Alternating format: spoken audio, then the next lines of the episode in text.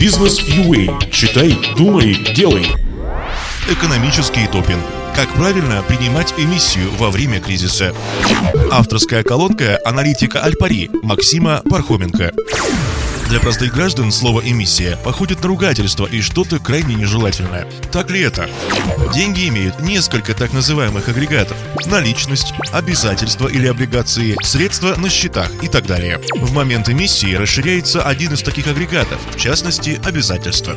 Зачастую Министерство финансов выпускает облигации или попросту берет в долг у Центрального банка. Банк получает бумагу, а Минфин – средства. Обычный механизм. Он на языке экономистов называется монетарным стимулированием регулированием. Эффективность его использования зависит от дирижера этого процесса. В 2008 году на монетарную политику легло основное бремя вывода стран западного мира из кризиса за счет поддержания и стимулирования общего спроса. Возможности центральных банков не бесконечны. Они ограничены размером бюджетного дефицита и растущим госдолгом. Поэтому руководству центральных банков пришлось применять креативность. Один из ярких примеров за последний десятый период – действие Федеральной резервной системы США. В 2008 году ипотечные закладные впервые начали стремительно падать в цене из-за огромных просрочек. По сути, они практически ничего не стоили, а их цена была раздута в несколько раз. В этом случае единственный, кто начал их скупать – Центральный банк. В свое время глава Федеральной резервной службы господин Бернанке, раздавая деньги всем и стимулируя спрос в виде дешевых денег за счет низких процентных ставок, вернее нулевых, вывел страну из кризиса.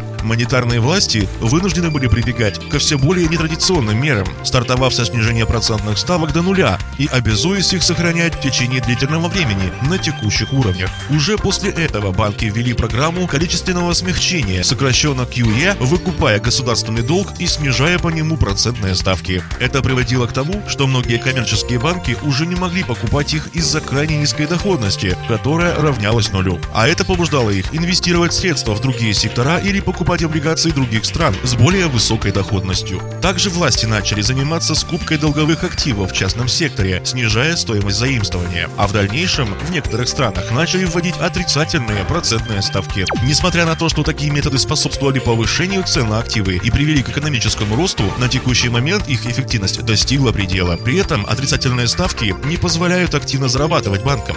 Учитывая исследования глобального института McKinsey, низкие ставки дали правительствам порядка полтора триллиона долларов. Такие щедрые подарки позволили увеличивать государственные расходы и не вводить меры жестокой экономии. На текущий момент в случае повышения процентных ставок обслуживание госдолга вырастет как минимум на 20%. Учитывая средний срок в 6 лет по таким обязательствам, ноша будет достаточно серьезная. В общем, монетарное стимулирование можно сравнить с уколом допинга у спортсменов. При должном использовании оно способствует выходу из кризиса, но этот метод не подходит для поддержания долгосрочного роста.